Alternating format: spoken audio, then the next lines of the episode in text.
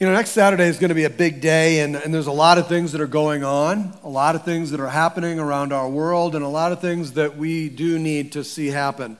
And uh, the return will be a great opportunity to be involved through video in something that is going around nationwide, around the world, really. Brenda has offered to open up her home that Saturday morning from 10 o'clock to noon and, uh, and have be, open her home so you can come and watch the video, be a part of what's going on in Washington. There also is a prayer march that is led by Franklin Graham. Uh, and Graham Lotz will be at the return, and Franklin will be doing the prayer march. And it's, a, it's going to be a day filled with prayer. And I pray that you'll find a place in there to tune in and to see what's going on and to enter into a time of prayer as, uh, as so many are feeling this burden today, this time in our life when we really need to return to God. We really need revival. And uh, I've been mentioning this, I'll, I'll go ahead and mention it because it came to mind. But if we really want revival, if you really want revival, draw a circle right around your chair. And revival starts in that circle. It has to start in you. And if we really want that, then let God begin to revive us, to revive our spirit, to revive what it is. You know what? We got some dark and demonic things that are going on and some things in our world that we haven't even begun to dream or imagine. But I praise God that we have the light that wants to help and guide us navigate through all of that. And so, whatever it is to come, our God is not caught off guard. So I pray that we'll begin to focus ourselves in prayer we, uh, I'm going to continue in this study in Luke, in the Gospel of Luke, chapter 2. If you have your Bible, you can open up to Luke 2. You've been preaching on these scriptures for the past uh, three weeks. I'm going to wrap this up today in Luke chapter 2. We have Luke as this investigative reporter, and I want you to see it this way. I tell you this a lot, but I want you to see it this way. Luke is giving us this investigative report into the birth of Jesus. He's done the eyewitness searches, he's talked to people, he's talked to those who were there, those who would have seen or heard what was there. He's talked and gone through and giving us this, this, this firsthand investigative report as to the birth of Jesus Christ. And so in Luke chapter 2, I want to read through these scriptures again today. And uh, uh, again, we'll break these down a little bit more and talk about this. In Luke chapter 2, starting in verse 8. And in the same region, there were shepherds out in the field, keeping watch over their flocks by night. And an angel of the Lord appeared to them, and the glory of the Lord shone around them, and they were filled with great fear. And the angel said to them, Fear not, for behold, I bring you good news of great joy that will be for all the people. For unto you is born this day in the city of David a Savior who is Christ the Lord. And this will be a sign for you. You will find a baby wrapped in swaddling cloths and lying in a manger.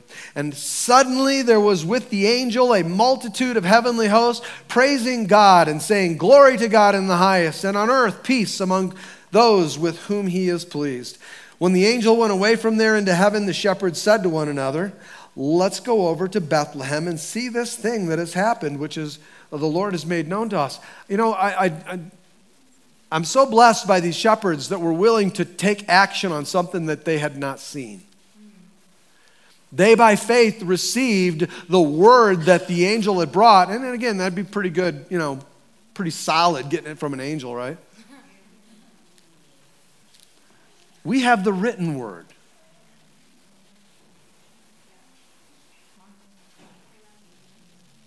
The shepherds got a word and they acted on it without seeing. We have a word. We have the word. Amen. And God's calling us to act on that, to live on that, to walk by faith towards that. These shepherds, they did that. Find where I am. When the angels went away from them into heaven, the shepherds said, okay, I went through that, sorry.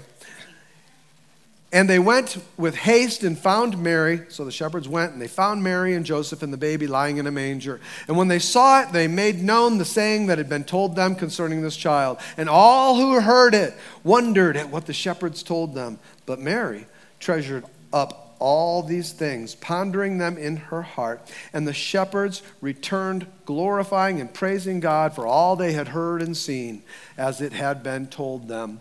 And at the end of eight days, when he was circumcised, he was, uh, he was called Jesus, the name given by the angels before he was conceived in the womb. Let's pray. Lord, we thank you for the anointing that's upon your word. And I pray, Lord, that your anointing, that the anointed word would be released in this place to bring down bondages and hindrances, to set captives free, to draw men and women out of darkness and into light. That your word has the ability to save the lost and to bring the prodigal home. That your word, Lord God, can do what no man can. And I pray that in this place today, that signs and wonders would follow because, Lord, we believe your word. We believe that you have declared over us that. A Savior has been born who is Christ the Lord. And today we receive that, Lord. And I pray that we would see or hear, Lord, the testimony of many that miracles begun to flow in their lives, that signs and wonders begun to be produced in their hearts and in their families. And I pray in Jesus' name that you would take your word and do what only you can in this place today. Lord, I ask that every word that would proceed from my mouth that is of you would be received and held fast in each and every heart and each and every mind. And those words that are of my flesh, I pray, Lord, let them fall to the ground idle. Lord, I don't want to interrupt what you're doing. So, Lord, use me to speak your truth and to declare, Lord, what the Spirit of the Lord is saying and doing in the church today. In Jesus' name we pray. Amen. Amen. So, We've all heard this story. I know that uh, if you're a visitor, you're probably why. And they, are you kidding? I know things are backwards in Utah, but they celebrate Christmas in September. This isn't really, you know, Christmas message. It's just something that we do at Christmas. And this is the Christmas story. And, and you know what? This isn't really the Christmas story. This is a description of the biggest event that has ever happened in the history of our world. This is nothing that's ever happened can compare to this, nor until the second coming will anything ever happen that will be big news like this. And so the angel comes. God's not going to just leave it to anybody. He sends an angel to make the announcement of what it is that's happened. And he sends the angel to who? The shepherds. Again, I'm not going to go back into that. A couple weeks ago, we talked about the shepherds, the most unlikely people to receive a message from God. Yet that's who God chose to make the greatest announcement of all time to.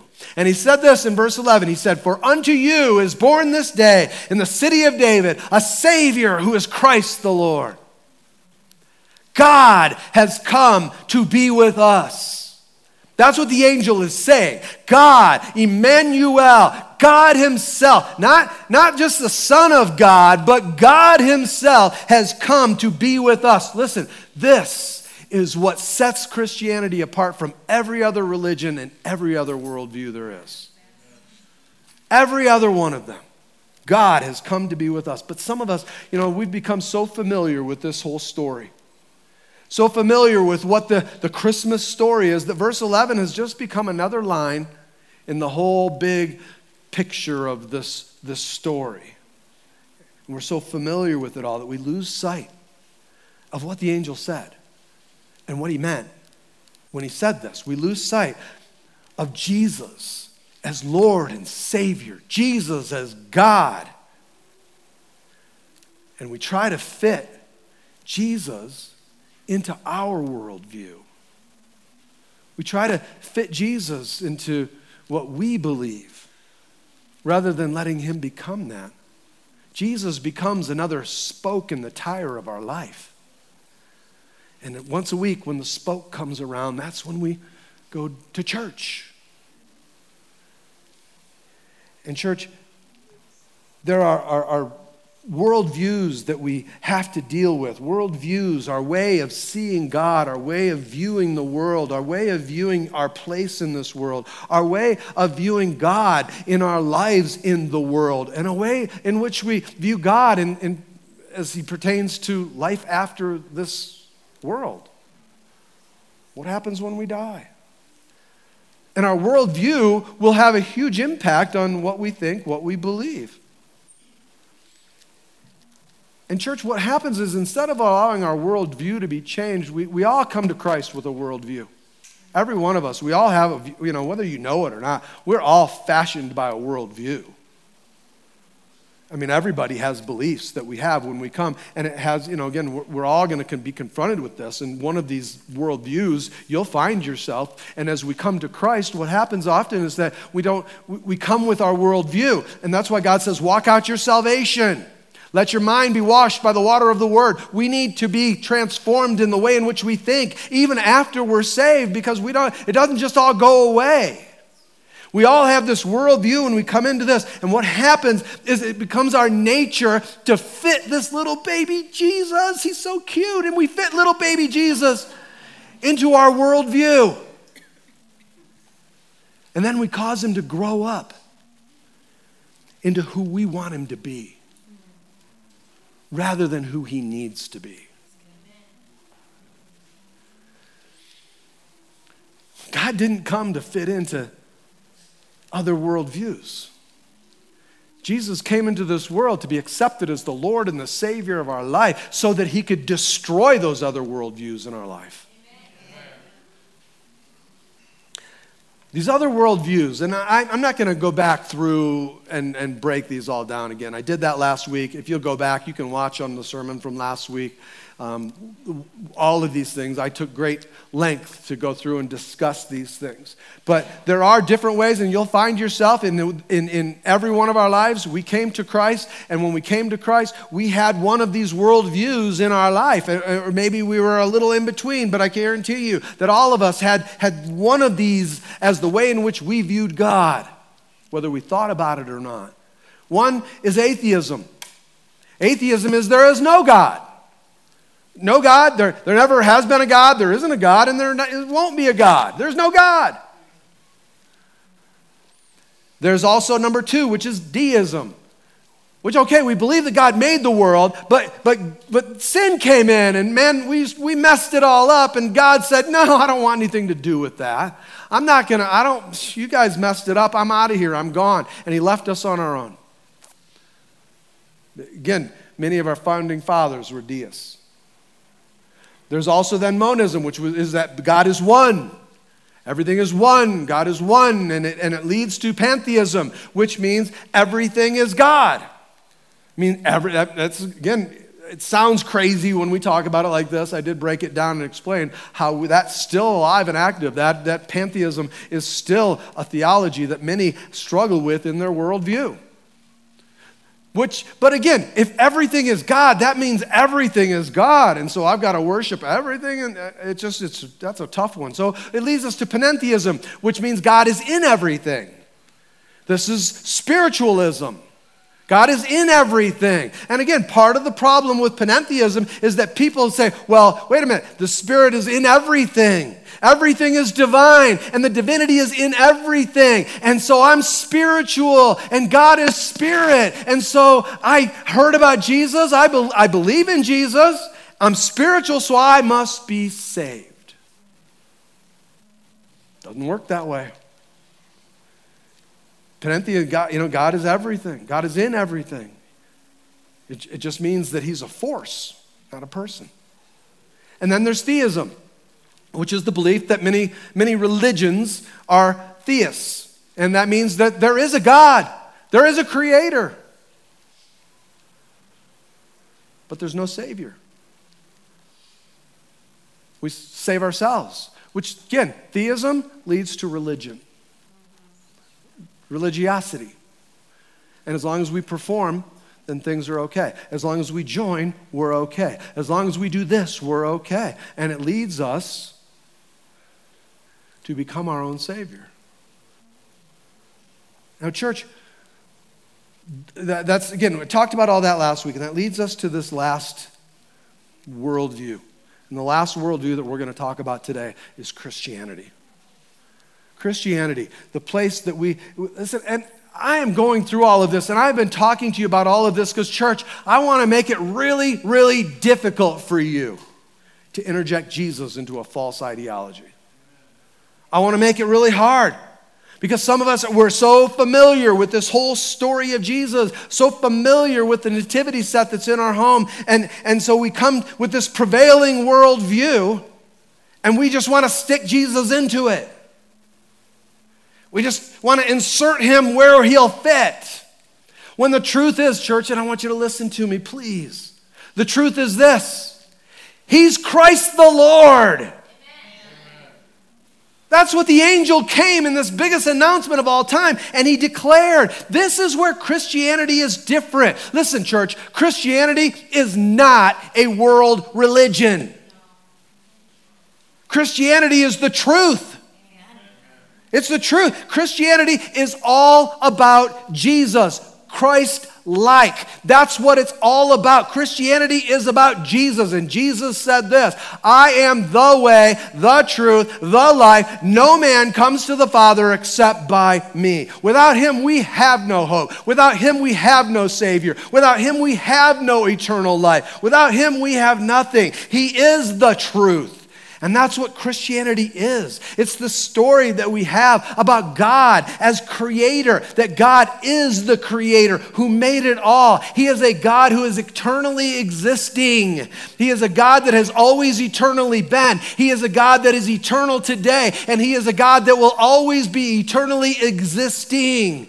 That's who He is. And this God, this Spirit God, came and He made this physical world. He spoke this world into existence and He created the heavens and He created the earth and He created everything that is within us. And inside of that creation, He spoke and He created man. He created man and He created woman. And He did it as creating us in the likeness of God, which means that He created us with worth and value and He created us with purpose in our our lives.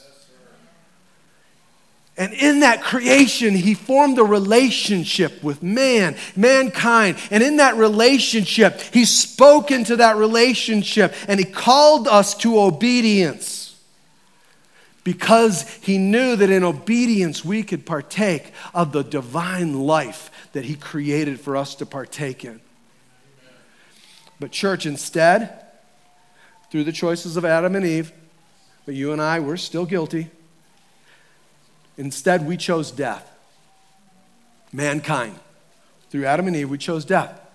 And so now, each and every one of us, we, we choose. In the beginning, we don't choose, but we make choices to follow after Satan, to follow after Satan rather than to follow after God. We choose death over life.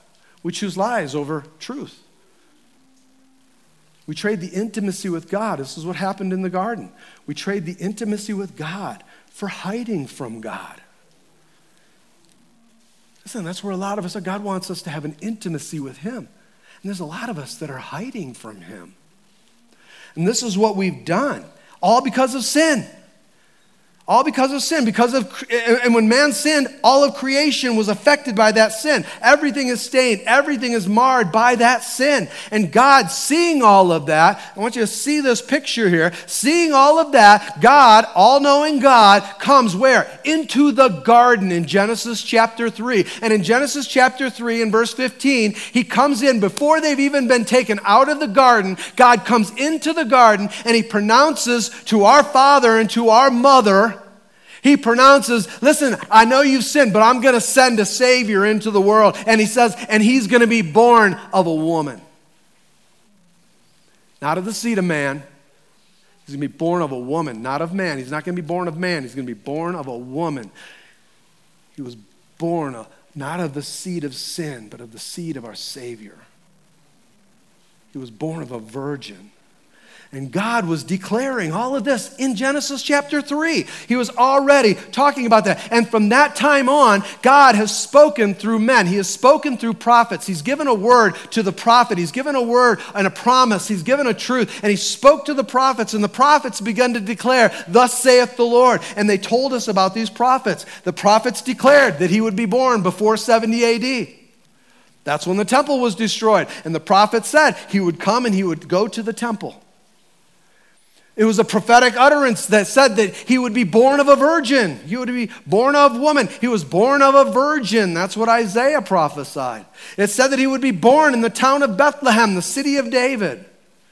that he would be called Emmanuel, God with us. And the angel told Mary before Jesus was even born to name him Jesus, which means he is our Savior. That he would come, church, that he would come as our Savior. And so, what happened? In this description that Luke is giving us here, what we see happening in this is that the Creator was entering his creation. He was coming into his creation, that this was God among us, and he would come as God among us to be our Savior. And he would come and he would live a life that was a life in poverty, that he would live a life that was in humility, that he would live a life that was in total and complete simplicity. And he did that, that he would identify with us. He was made like us, he came like us, and he did that so that he could identify with us, that we have a God in whom can identify with us, and that he would come into this world and he would suffer, that he would come and be betrayed, that he would come and be lied about, that he would come and be abused, that he would come and be beaten, that he would come and be tormented, that he would come and be berated, belittled, that he would come and be shamed and mocked and scorned. And that we were the ones that would do it to him. That the creation would kill the Creator. And he did that, not having to. He was God. He is God. But he willingly laid down his life to die for you and for me. He willingly went to the cross as the Lamb of God to pay the penalty for our sin, to become, to let God place the punishment of man for the sins of mankind upon him. He died in our place for our sin. But, church, he didn't stay there. He arose from that grave and he rose so that he could supply for you and I salvation. We join with him in his death and therefore we have the privilege of joining with him in his life. Not only does he forgive us of our sins on the cross, but in his life he gives you and I new life, reconciling us one to another, reconciling us as sinners to a holy and almighty God because Jesus is the God man and the only one that could ever, as God and man, come to become the sacrifice for sin and be the Savior of our world. He was the only hope we had in reconciling back to God. And Jesus Christ was the one who did that. Which all that means, church, that we, listen, we come from God. Our worldview is different. In this worldview, in Christianity, we come from God. We belong to God. We are here for God. We are here for His glory. And God, listen, and God is here for us. And one day, every single one of us, whether you are in any one of those worldviews, that's not going to change this biblically.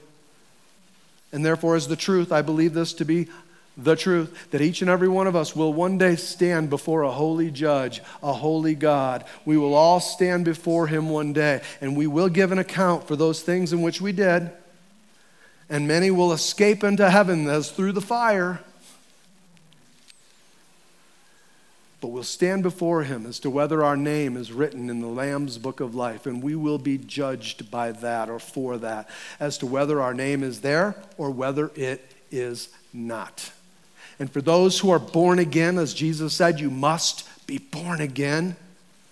For those who are born again, we are those who will experience a perfect eternity with God, an eternity in the holiness, in the light, in the love, in the peace of God, where a place where the sin is no longer corrupting and taking advantage of those that are stuck in it. The effects are no more. In church, so, what you believe about this baby Jesus, what you believe about Jesus, has eternal consequences. This is eternally very important, the most important. But it also has very practical effects on our life today.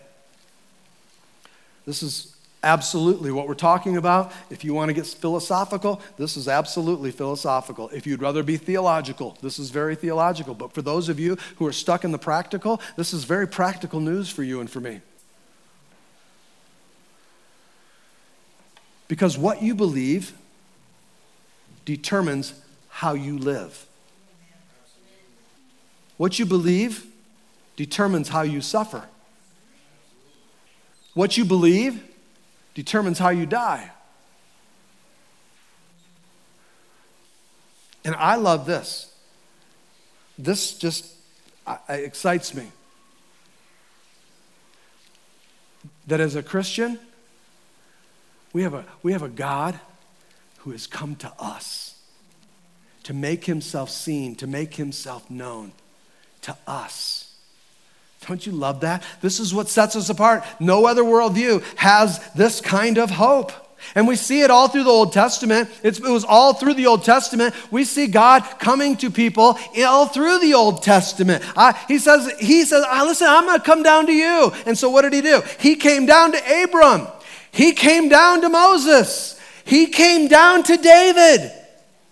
And he came down to you and me. We have a God who came to us. He says, I, Listen, I come down to you. You don't go up to me. I'm a, this story is about me humbling myself to come to you, not you being so religious that you can rise up to me.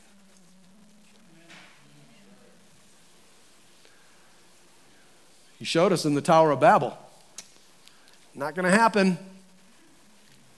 So God did what He did to come to you and to me. And Jesus came into this world. And just to, to prove it, He was born of a virgin, born of a woman, as He said back in Genesis chapter 3. And humbly, He comes into human history. Humbly, He comes to intersect. And who does He come as? He comes as Christ the Lord. He comes as Savior, Jesus Christ the Lord. This is big news and atheism and, and deism and monism and theism. Listen, you know, there's one thing they all have in common God is not their Savior. God isn't their Savior. Listen, in theism, you become your own Savior. It's how good you can be, it's how religious you can be, it's what religious group you join, where your membership is. Listen, you can have your name on the membership rolls of a religion, and that does not give you the hope or the promise of your name being in the Lamb's book of life. Listen, these all have to have one thing in common theism, you're your own Savior. In all the others, there is no Savior. In Christianity, God is our Savior.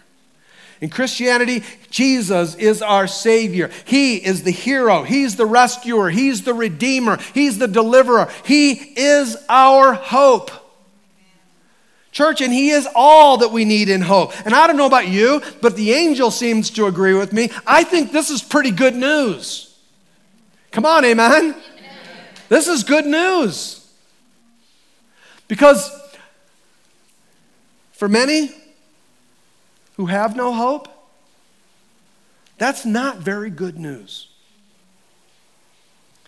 And I'll tell you this if I'm the hope, that's not very good news either. but man, if he's the hope, Praise God, that is the best news. Amen? Amen? Come on, that's exactly what the angel was telling us. In verses 10 and 11, the angel says, Fear not, for behold, I bring you good news. This is, I bring you what? Good news, the preaching of the gospel. This is the first Christian message. The first, the gospel is preached. And he says, I bring you good news of great joy that will be for all the people. For unto you is born this day in the city of David a Savior who is Christ the Lord. Now, again, let's just uh, look at this. Let's unpack this a little bit. The first thing he says is this, and this is so important. He says, Unto you. He didn't say unto Israel. He didn't say unto the Samaritans or unto, he said, unto you. Speaking to the shepherds, church, unto you. He makes this personal, he makes it individual. I want you to know that as, as, as appropriate as it was as unto you to the shepherds that day, it is simply as appropriate to you today to say, unto you. Unto you, you get good news. We get good news, right? I mean, that's what he's talking about. The gospel. He's talking about good news here. Atheism, deism, pantheism, panentheism, theism. That's not good news. Jesus, that's good news. Jesus Christ the Lord, that is very good news. And that good news is for you, for me, for us. It is for who? It is for all the people. He sent this for all the people because for God so loves the world that he sent his only begotten son and he sent his only begotten son for all who would hear, for all who would receive the message, for all the people. Listen, all the people, every single one of you need to hear that there is a Savior that has come. And we need to take that message and get it out to everyone that will hear your voice. We need to get it out for all the people because all the people need to hear that there is a Savior, a Savior who is for them, a Savior who came for them, a Savior who redeems them, a Savior that loves them personally. Unto you was the good news. I bring you good news of great joy for all people. And where is that good news? Is that good news laying in a manger? Is that good news wrapped in swaddling cloth? Sometimes it becomes easy to think that way. And I know this may be semantics, but the good news wasn't in, so to speak, in the manger. The good news was in the Christ, it was in the baby, it was in the gift, it was in Him. The good news, it is Jesus. He is the good news. For unto you, is born this day in the city of David. Look at, you know, in the New Testament, these three words are not used anywhere else but here. And it's the angel who comes to make this announcement. These descriptions of this baby aren't used anywhere else altogether like they are here. For unto you is born this day in the city of David a Savior who is Christ the Lord. He is a Savior. He is our Savior. He's the hero. He's the Redeemer. He is the anointed one. He is the rescuer. And it's, listen, it's God and Satan. It's God versus sinners. It's the creation creator. And we are part of the creation. As part of the creation, we have all sinned and we have all fallen short of the glory of God, meaning we have aligned ourselves with Satan and we have all rebelled against God, rebelled against his authority, rebelled against him in this world. Therefore, we need a Savior. We need someone to come and to save us. And he's saying, We have a Savior. You have a Savior who has come, and he came for us. He came for you. He is Jesus Christ the Lord. He's going, and the, the prophecy was that he was going to come and he was going to take away our sin. And he did that at the cross of Calvary. And he was going to come and give you and I a new life. And he did that by being resurrected from the grave. He gave us new life. He gave us through his resurrection his life. He is our Savior, and that is who He is. He's also, he's Christ. He is the one that was prophesied in the very beginning. He was the one that God spoke of in Genesis chapter 3 and continued throughout the entirety of the Old Testament to give us promises, to give us hope, to give us prophetic words. And Jesus was the fulfillment. He is the Christ. He is the Messiah. He is the promised one. He is the hope. He is the anointed one of Israel. He is the chosen one to come. He is the special one. There is no other. He is Christ the Lord. He is Lord. This wasn't just any baby, this was God. Christ the Lord. He was Lord. He is God of all that came into this world. He is over all. He is the King of kings. He is over all nations. He is over all religions. He is over all genders. He's over all people. He's over all people groups. In church, he says, This is good news. Come on, amen. This is good news. And where did this all happen? It all happened in the city of David. right? Joseph had to go to the city of David for the census. Jesus, from the line of David, is in, born in the city of David. Now, again, just a little comparison here. David, David was a king, right?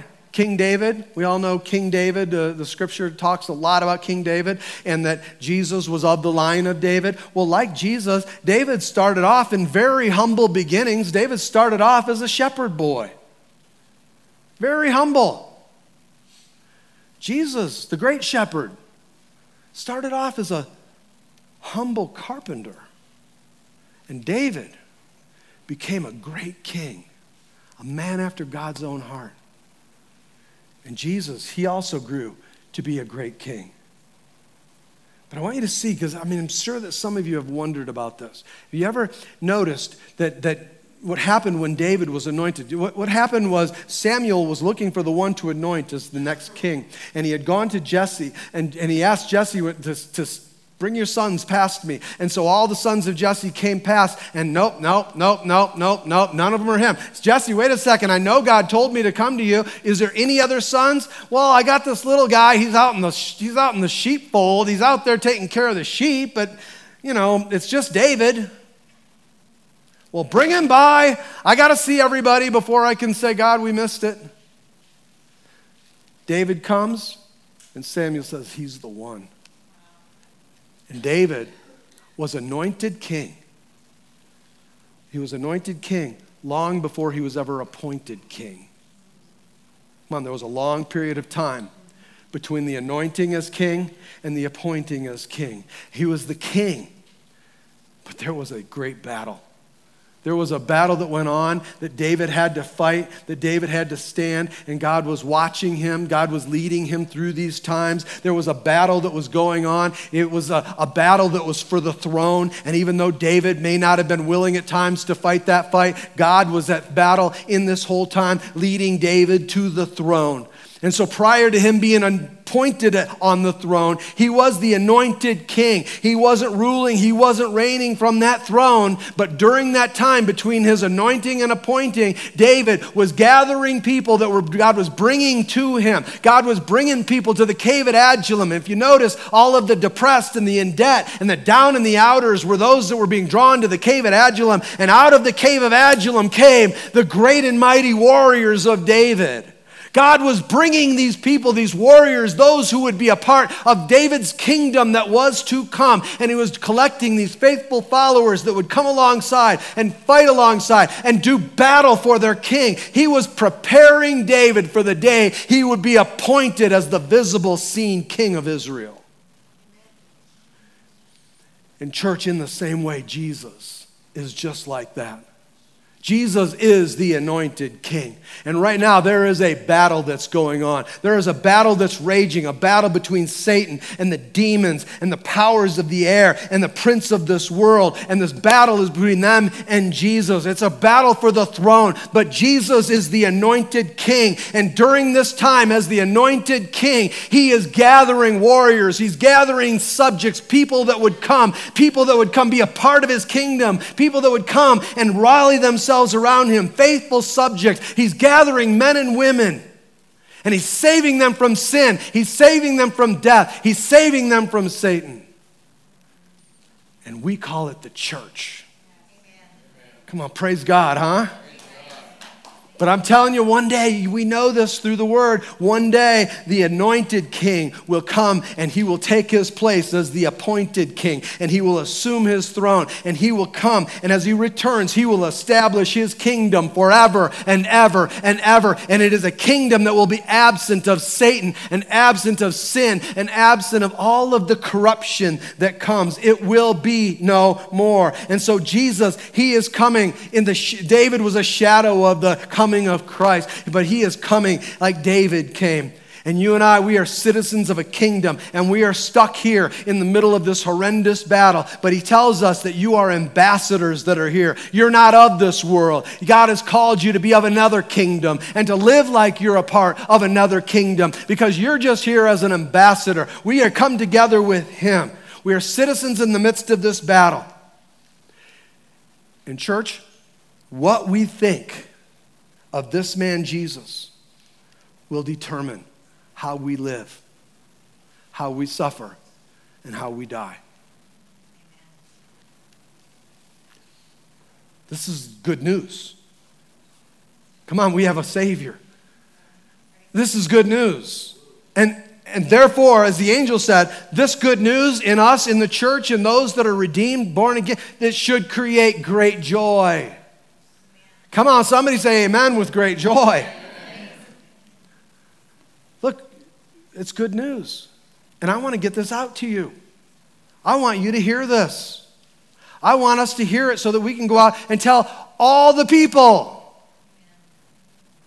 This is for all the people that Jesus Christ, like David, he is the anointed king, but he is coming again, and we need to prepare ourselves. He is coming again, and the anointed king is going to come as the appointed king, and he will take his place upon the throne. And for you and for me, our hope is that that one who will come, the anointed king, that will be the appointed king, he is the same one that is our Savior. He's Christ the Lord. This is who he is. And how you receive this good news will determine how you live and how you suffer and how you die. Church, I know there's a lot that. what does this have to do with us today? What is, what is, what's the practical? You said it was practical. What's the practical application to this?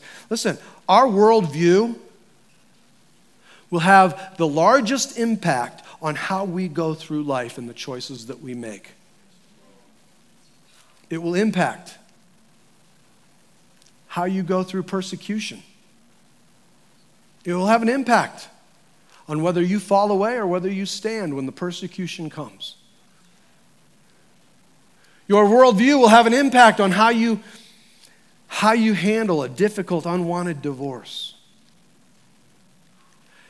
It will have an impact on, on how you deal with your, your rebellious, wayward children.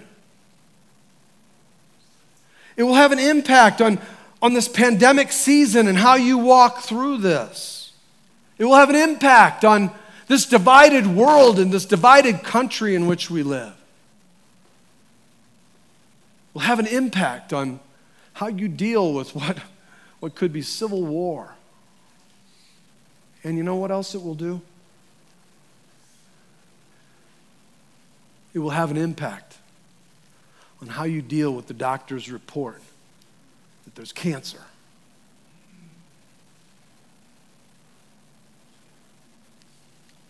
Listen, I know we don't like to talk about this. I spent a few years back, I got called to the hospital, and I got called by a, a couple, a Christian couple, that uh, I, I didn't know real well but they had asked for a minister. And so going to the hospital, I, I, it's always a little um, uneasy. It's like, oh man, I'm not sure what, what, what's going to happen. What, you know, what, what are we going to see? Uh, so I went to the hospital, and there was this young couple. And they were sitting in the, in, she, was, she was laying in the bed, and, and they told me they had two little kids, and he told me the difficulties they were going through. They, he had lost his job a few um, weeks or so back, or months back, and he lost his job, lost his insurance. They were financially just really struggling, going through a really difficult time. And then she comes down with this cancer diagnosis, and she has this kind of rare, very fast advancing cancer. Well, as pastor, I'm, I'm sitting there going, oh my gosh, I can't how in the world are you dealing with this? I, I mean, I didn't, didn't say that, but I'm thinking, man. And so this question comes up, and this is one of those questions that I, I ask because I'm pastor and I, they're expecting this. And, but I always have this kind of dread when I feel I need to ask this question. And I asked her, So, how are you in Jesus right now? Never know. Going through something, going through hell on earth like that. How in the world is she going to answer this question? What am I, you know? Uh, as a representative of the church, I mean, did she call me here so she could yell at me? And I asked her that question, and, and she said, You know, in this lifetime, she said, we both know. We come to grips with the fact that there, there are no guarantees that everything's just going to be great and okay in this life.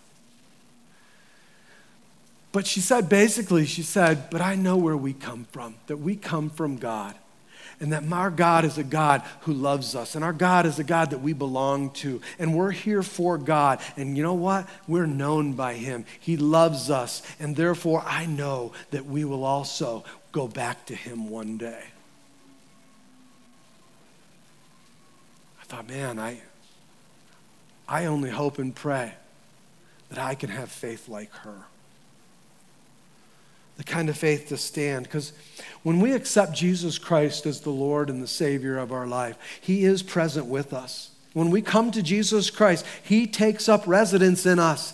God takes up residence in you and me. He comes to live and to dwell within us. When we call upon the name of the Lord, we are sealed unto that day of redemption. Our Lord and Savior comes to take up residence in us. And what He begins to do is to change us from the inside out. He begins to change us in our heart. Listen, religion wants to change us from the outside in. Jesus comes to change us from the inside out. And Jesus comes as He comes to live and dwell in us, and He comes to transform us and to change us. And this God who comes to change us and transforming us, He understands what you're going through. He understands where you're at because He suffered and He went through the same types of temptations. But when we die, when we go to be with the Lord, He will be there and we will see Him face to face and He will wipe away every tear and we will be ushered into an eternity with Him as He welcomes us into His eternal kingdom. And that's the hope that we have, the hope of the good news that a Savior has been born who is Christ the Lord. Now, again, I'm not being cold here. I'm just going to tell you the truth about this. If I was an atheist and walked into that girl's room, in her hospital room, as an atheist, I would have shown up, I would have had to have said to her, you know what? The universe is cold, it's empty and bleak, but so what? Only the fittest survive, and you must not be one of them. Because that is what an atheist believes. A deist would have walked in and, and had to have said, you know what, look, I, I, I you know, God's abandoned you. It's obvious by what you're going through. You're on your own here. He doesn't know your name. He's not watching. He's not caring. He's not looking over you. He's not going to help you. You're on your own. If I was a pantheist or panentheist, a monist, I, I would have had to say, you know what? This isn't really good or bad. It's not really good or evil because everything is one. And, and there really is no judge, and, and there really isn't any judgment. There's no eternal consequence because there's nothing eternal. So you lose. If I was a theist, I would have had to have said, Man, you, you sure must have done something bad in a past life man, you, you did not do penance right. This is God's way of punishing you. He, he's punishing you for the things that you've done. He's punishing you for the mistakes that you've made. You know what? If your church attendance would have been a little better, this is because of sin. But you know what? I'm not an atheist. I'm not a deist. I'm not a monist. I'm not a theist. I'm a Christian. And therefore, I was able to say, you know what? No matter how difficult the times are that you're going through, Jesus Christ is Savior. He is Christ the Lord, and He doesn't do evil, He's altogether good. And he understands because he suffered just like you're suffering. And because he understands your suffering, he then has the ability to comfort you in your time of need because he understands where you're at. But I can promise you this that in the midst of what you're going through, if you will seek him in your darkened time, what you will do is you will find him revealing himself in those darkened places. You will find that he's not going to leave you, he's not going to forsake you. And though it may be dark, he's going to be the light that walks you through the valley of the shadow of death. He's going to walk with you through it all, and He won't leave you. He's not going to walk away from you. He loves you and He cares about you. And during this time, he's going to teach you about him. You're going to find him in those darkened places. And God is going to, he's going to, the God in whom you heard is going to become the God in whom you see, like happened to Job. And you can begin to know that you're going to begin to be the God who you heard heals. You're going to find him as healer in your life. The God who you heard provides, you're going to find him as provider in your life. The God who you heard redeems, you're going to find him as redeemer in your life. You're going to have an experience with him in the midst of those darkened places that's going to create a light that will drive out that darkness. He wants to teach us about Him. And one day, after all is said and done, one day, no matter what goes on, you're going to find that you will meet him face to face, where you will have a fully new, restored body, freed from the corruption of this world, freed to be set apart for an eternity with Jesus. Come on, that's good news, right? That's the good news. This is the news that we have. It's news that we of great joy. That should be our response. Jonathan, would you guys come on up? I, I want to finish with this. There, we all have a response to Jesus. Everybody. Whether it's doubt and unbelief or whether it's receiving and accepting, we all have a response to Jesus. But I believe that God, in His Word that day, gave us what He sees as responses that He wants. And we saw that in the responses. Look at the response of the angels. How did the angels respond here? In Luke chapter 2, verse 13. Suddenly, out of no, I mean, it was like out of nowhere.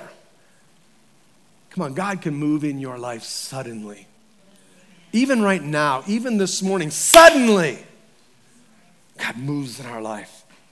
Suddenly, there was with the angel a multitude of the heavenly hosts. This, this angelic choir shows up and they are so excited. I don't know if God sent them. I'm just my own self. I don't know if God sent them or if they were just begging, come on, God, let us go. Father, let us go. We got to go. We need to go down there. Somebody needs to start praising you. We need to start singing. We need to. Can you imagine what it was like to hear the angelic hosts singing in a choir like that? This would have been amazing. They came praising God and saying, Glory to God in the highest, and on earth peace among those with whom He is well pleased. In hearing and in seeing that Jesus is born, the angels couldn't help it. They just could not help but want to show up. These, these angels who were dwelling in the presence of the eternal God said, Please, Father, let us go. Let us go praise Him. And they celebrate. Listen, you know these are angels, right? They're not demons. These are angels, meaning they never sinned. They were in the presence of God already. They, they were eternal in the presence of Him who is holy, and they couldn't help but sing of His goodness and His grace, and they wanted to celebrate. They couldn't help it. Listen, Jesus wasn't going to the cross for them. Jesus wasn't going to save the angels, but they couldn't help praise the fact that God had made salvation available to those who would call upon the name of the Lord. Come on, maybe, maybe it's not all about you today.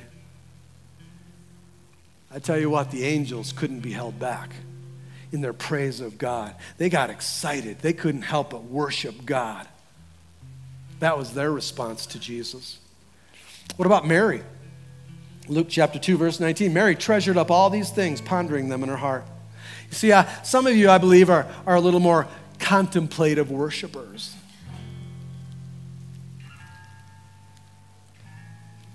Now, again, Mary sang, you read Luke chapter 1, Mary's song. Mary sang. Oh, you couldn't stop the song from coming forth. But here in this time, in Luke chapter 2, uh, it's almost like, you know, I'm sure that you know what I mean, but there's these moments in our life where we have these like aha moments. And I just was reading this and I thought, you know, I bet, this is just my speculation, I bet this is an aha moment for Mary. This is one of those times where everything starts to just come together. And in that moment, she's just overwhelmed as it, as it becomes obvious and it dawns on her that, whoa, wait a second. This baby, he is Savior. He's the rescuer. He's the hero. He's the deliverer. He's the redeemer, the dragon slayer, the kingdom giver. He is king. And he's here in my presence. He's my son, Jesus. I hold Emmanuel. God is here, and he's here to be with us, and he came to save me.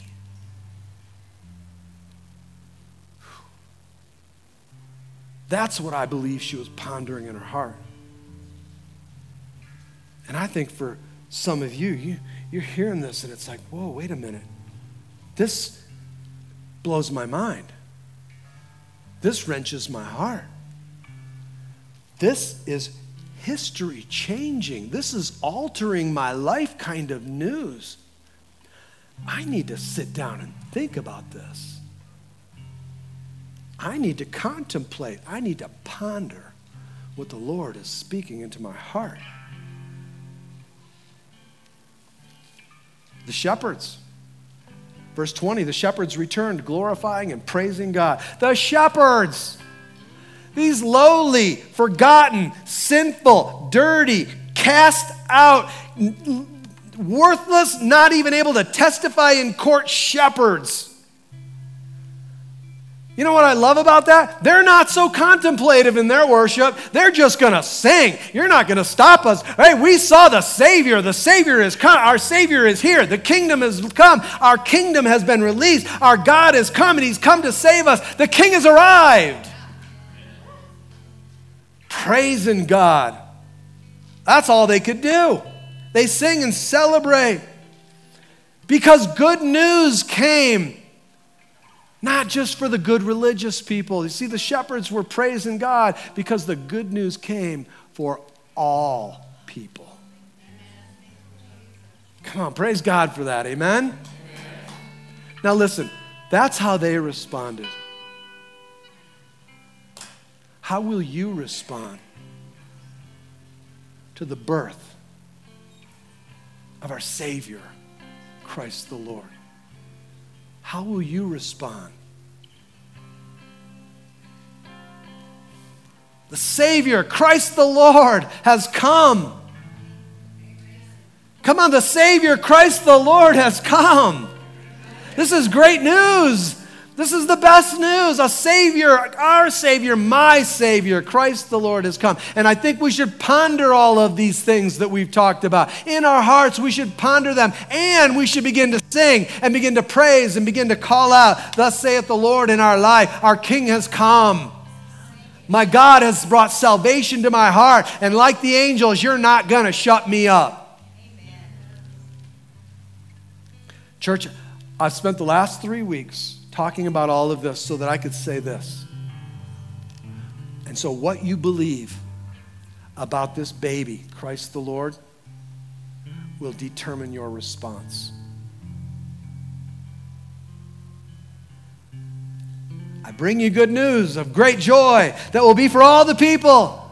For unto you, and you, and you, and each one is born when?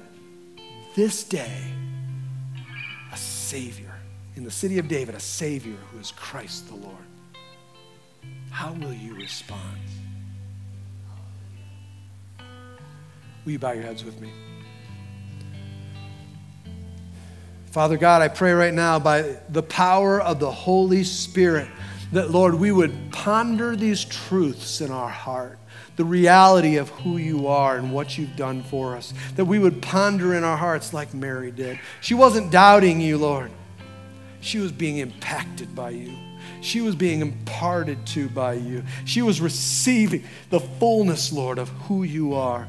And I pray that we, like Mary, would consider these things deeply, that we would experience them, that we would, that we would ponder them over, that we would enjoy them, consider them, that we would meditate on them, that we delight in them, that God, we would savor them in our hearts, that Lord God, it would lead us to believe them and I pray, God, that we would sing like the angels, that we would be a, a people that would make joyful noises unto you, that like the shepherds, Lord, that we would not, because of our past, stop us from worshiping the God who promises us a future. That we would worship you, Lord, with gladness and joy because we have the good news. You are the good news, and you bring great joy to us and to all the people. A Savior has come. He is Christ the Lord. And I pray, God, today for my friends, for those who are hurting, for those who are struggling. I pray today, Lord, that you would bring comfort. To those who are in fear, I pray that you would instill the gift of faith. That, God, we could see you high and lifted up, but we could also, Lord, receive you into the very depths of our heart. For those, Lord, who are who have never come to you or not born again today, let them call upon your name. Realize the need they have have to be forgiven of their sins so they could join you, Lord, at the work you did at the cross, that we might, Lord, join you in the new life that you purchased through our, uh, by the resurrection. And I pray, God, that you would send your spirit even now to minister to those who are apart from you, that you would destroy the other worldviews that want to stop us from coming to you, and that we could receive the truth, the truth that could set us free. For the prodigal, I pray, Lord, that you call him home that you would, they would see, Lord, that you're, it's not an angry God who's waiting to thump them on the head. You're a God who is a father, has his arms outstretched with the robe of righteousness, the ring on your finger, Lord, the shoes on our feet, that you are ready to receive us back. God, I pray that we would call out, that we would worship you as you need, desire, that, Lord, we would deem you worthy of our worship today. You're all I need, Lord. You're all I need. Nothing else. Lord, you're it. You're all I've ever needed. Come on, let's worship Him. You're all Oh, like the angels, like the shepherds, like Mary sang. Lift up your voices today. Come on, let's honor Him today.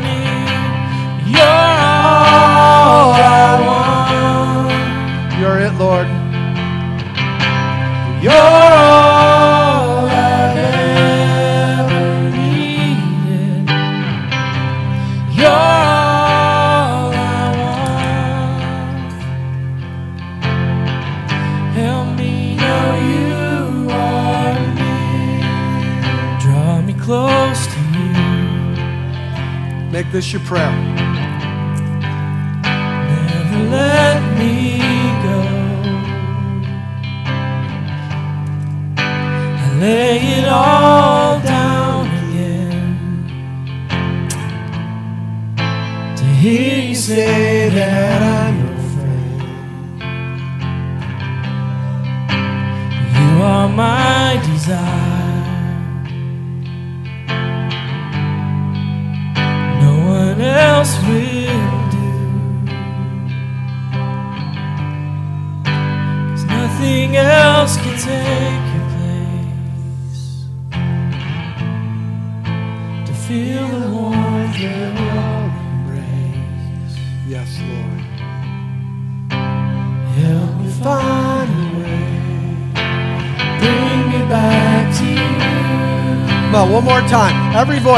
him up in this place.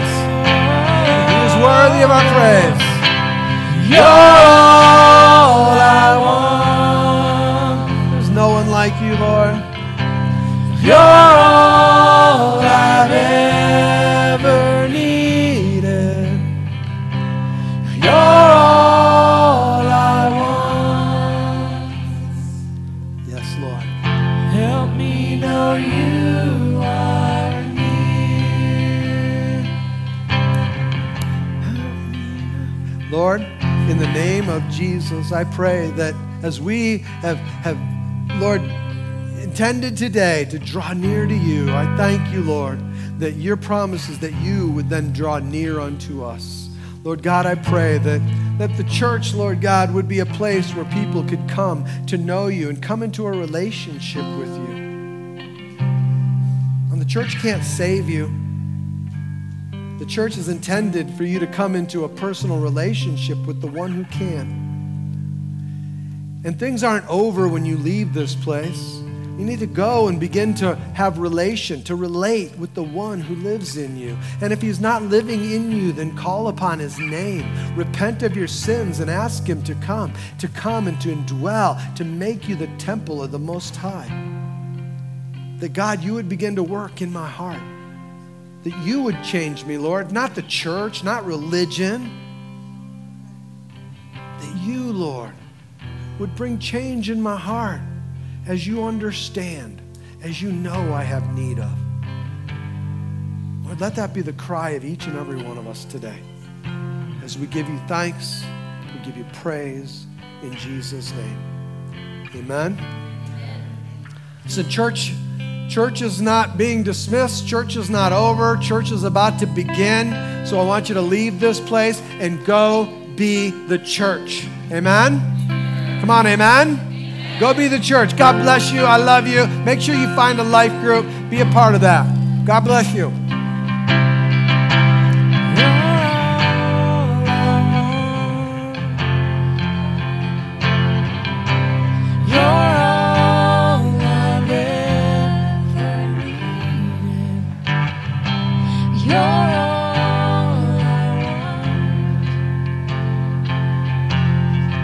Help me know you